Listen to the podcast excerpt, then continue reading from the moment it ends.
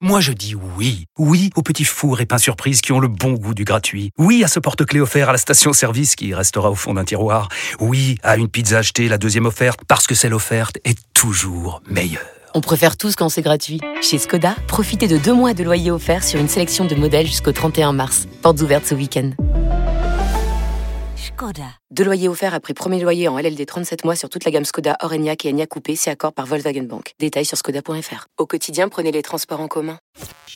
On ne pourra pas se reposer tant que tous les citoyens ne seront pas rentrés chez eux. Ils sont juste venus s'amuser pour un festival. Ils ne devraient pas être à Gaza.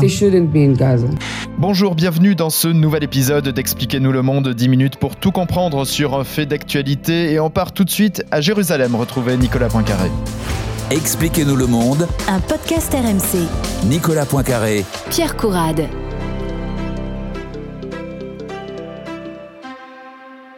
Bonjour Nicolas.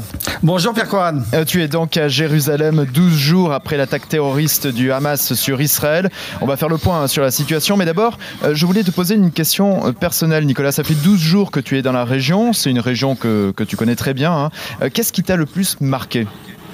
Les témoignages des, rescapés des, des, massacres, cette date du, 7 octobre, je pense qu'elle va rester dans l'histoire d'Israël et, et, sans doute au-delà, hein, comme l'un des pires attentats terroristes depuis des, décennies et des décennies. 1300 morts dans, dans cette, euh, de ce festival de musique et puis surtout dans les kibbutz euh, tout autour la, ma rencontre avec la, la mère de, du petit Ethan, vous savez, ce Français de 12 ans et demi qui a été enlevé, euh, euh, sa mère, euh, c'était une rencontre incroyable parce que le, le récit de ce qu'elle a fait, euh, donc la façon dont ce, ces kibbutz ont été attaqués, euh, les heures et les heures que ça a duré avant que, que l'armée euh, israélienne arrive enfin et, et, et, et délivre les, les, les, habitants de ces kibbutz qui étaient en, enfermés. Euh, en, en ce qui la concerne, euh, elle avait un, une, une, chambre sécurisée qui ne fermait pas de l'intérieur. Donc elle a tout de suite euh, été prise euh, par des, des, des, des, terroristes du Hamas qui l'ont emmenée avec ses deux petites filles, une de 1 an, une de 10 ans, et avec son, son fils Ethan.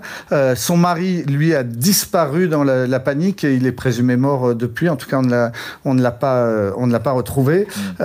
et, et Batsheva a été emmenée sur des motos donc avec ses trois enfants, euh, jusqu'à l'entrée de, de la bande de Gaza, donc pour revenir comme des otages à l'intérieur de la bande de Gaza. Et, et, là, la moto sur laquelle elle se trouvait avec ses deux filles a chuté à cause de l'arrivée d'un char euh, israélien qui a tenté de leur, bloquer la route. Euh, donc elle a vu son fils, le petit Ethan, qui était sur l'autre moto, lui rentrer dans la bande de Gaza. Et depuis, on sait qu'il est euh, otage dans, dans, la bande, en tout cas on le, présume. Et Batsheva elle-même a profité de, de, de la panique euh, pour prendre ses deux petites filles sous le bras, courir euh, deux kilomètres. Elle était pieds nus, elle était en, chemise de nuit, puisque elle avait été arrêtée à, l'aube au, réveil, et elle a réussi donc à, se sauver. Donc c'est une histoire complètement invraisemblable. Elle est à la fois soulagée d'avoir pu sauver ces, deux filles, et puis elle vit dans l'angoisse de, ce, petit garçon de 12 ans et demi qu'elle sait otage du Hamas dans, dans Gaza. Ce sont quand même des témoignages absolument épouvantable. Oui, et, officiellement, on parle de 199 personnes hein, retenues, en tout cas, qui, auraient été euh, prises en otage. Hein, C'est un chiffre euh, avancé par les autorités israéliennes. La France est, elle, toujours sans nouvelles de 7 de nos compatriotes. Parmi les disparus, il y a une jeune femme de 21 ans, Mia Shem, franco-israélienne. Et si on en parle, c'est parce qu'une vidéo d'elle a été diffusée en début de semaine par le Hamas, Nicolas. Oui, et c'est la seule. Hein. Il y a 200 otages euh, présumés euh, à, à l'intérieur de la, la, bande de Gaza et les ravisseurs n'ont envoyé une vidéo que, que d'une seule euh, jeune fille. Donc on la voit sur cette vidéo se faire plâtrer le, le, le bras, donc être soignée par quelqu'un qui est peut-être un infirmier ou un, ou un, ou un médecin en tout cas. Euh, et puis ensuite elle dit quelques mots sur un, un, un fond. Elle a l'air assez, euh, elle, elle a l'air assez terrorisée, assez effrayée, et elle dit bon qu'elle s'est fait opérer du bras, que ça va plutôt bien, et, et qu'elle espère que qu'elle pourra euh, bientôt euh, rentrer. Alors juste après la diffusion de cette euh, cette vidéo, je me suis rendu dans, dans sa famille, il y avait sa mère et, et ses tantes et ses trois frères et sœurs et beaucoup de, de, de voisins, et donc c'était un moment très particulier parce qu'à la fois ils apprenaient que le, euh, la mère apprenait que sa fille était en, en otage euh, de, aux mains des terroristes à, à Gaza, mais en même temps elle avait appris qu'elle était vivante et elle avait vu à l'image qu'elle était apparemment à peu près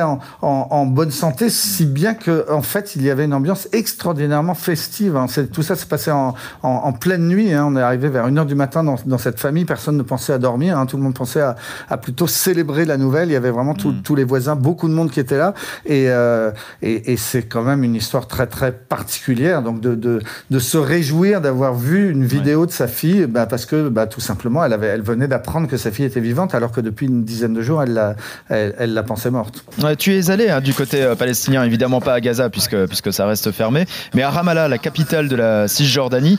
Et c'est très intéressant parce que le regard sur les événements du 7 octobre euh, n'est pas du tout le même. Non, pas du tout le même. Alors un mot peut-être, il faut expliquer hein, pourquoi pas à Gaza, parce que euh, la, question se pose parfois, pourquoi les journalistes ne sont pas à Gaza? Bah, Tout simplement parce que c'est un blocus total. Hein. Même une souris ne parviendrait pas aujourd'hui à, rentrer dans Gaza. L'armée israélienne d'un côté et l'armée égyptienne depuis le, sud participent donc à ce blocus total de la, ville pour empêcher naturellement les, les, combattants du Hamas de, sortir, mais aussi pour empêcher les journalistes d'accéder euh, mm. euh, à, Gaza. Donc il faut juste préciser, pour, pour pouvoir être dans Gaza, il aurait fallu y être avant cette attaque, et il y a effectivement très très peu de, journalistes qui vivent euh, à Gaza. Donc il faut expliquer ça, hein, que, que ce, territoire qui est, qui est, bombardé maintenant par l'armée israélienne, c'est un conflit où les journalistes ne, ne sont pas présents et, ne peuvent que, reprendre les, informations des humanitaires ou des secouristes qu'on arrive à joindre, mais,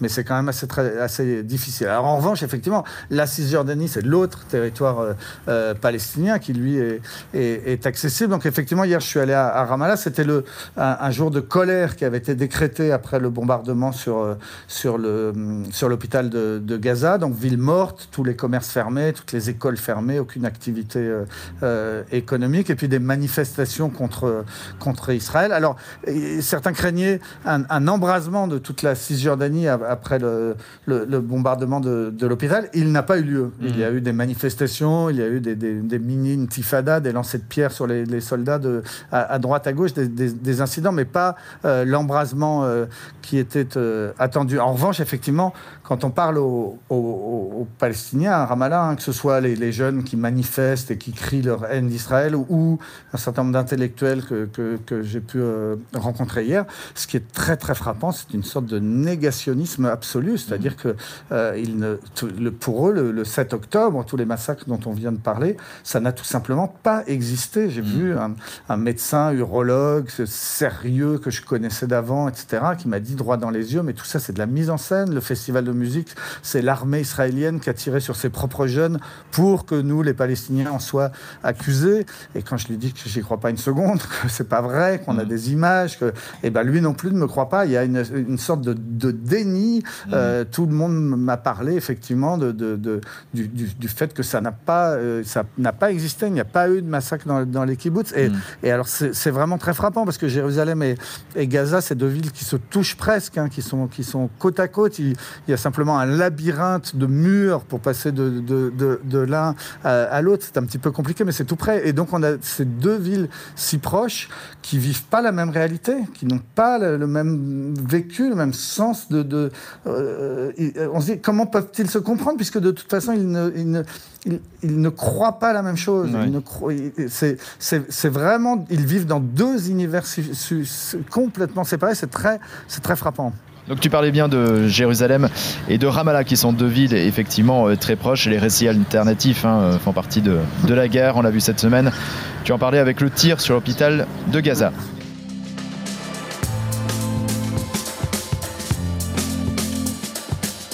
C'est la fin de cet épisode. Si vous avez aimé, n'hésitez pas à en parler autour de vous et à vous abonner. Nous sommes présents sur toutes les plateformes ainsi que sur l'appli et le site RMC. On se retrouve la semaine prochaine. Merci Nicolas. À la semaine prochaine Pierre.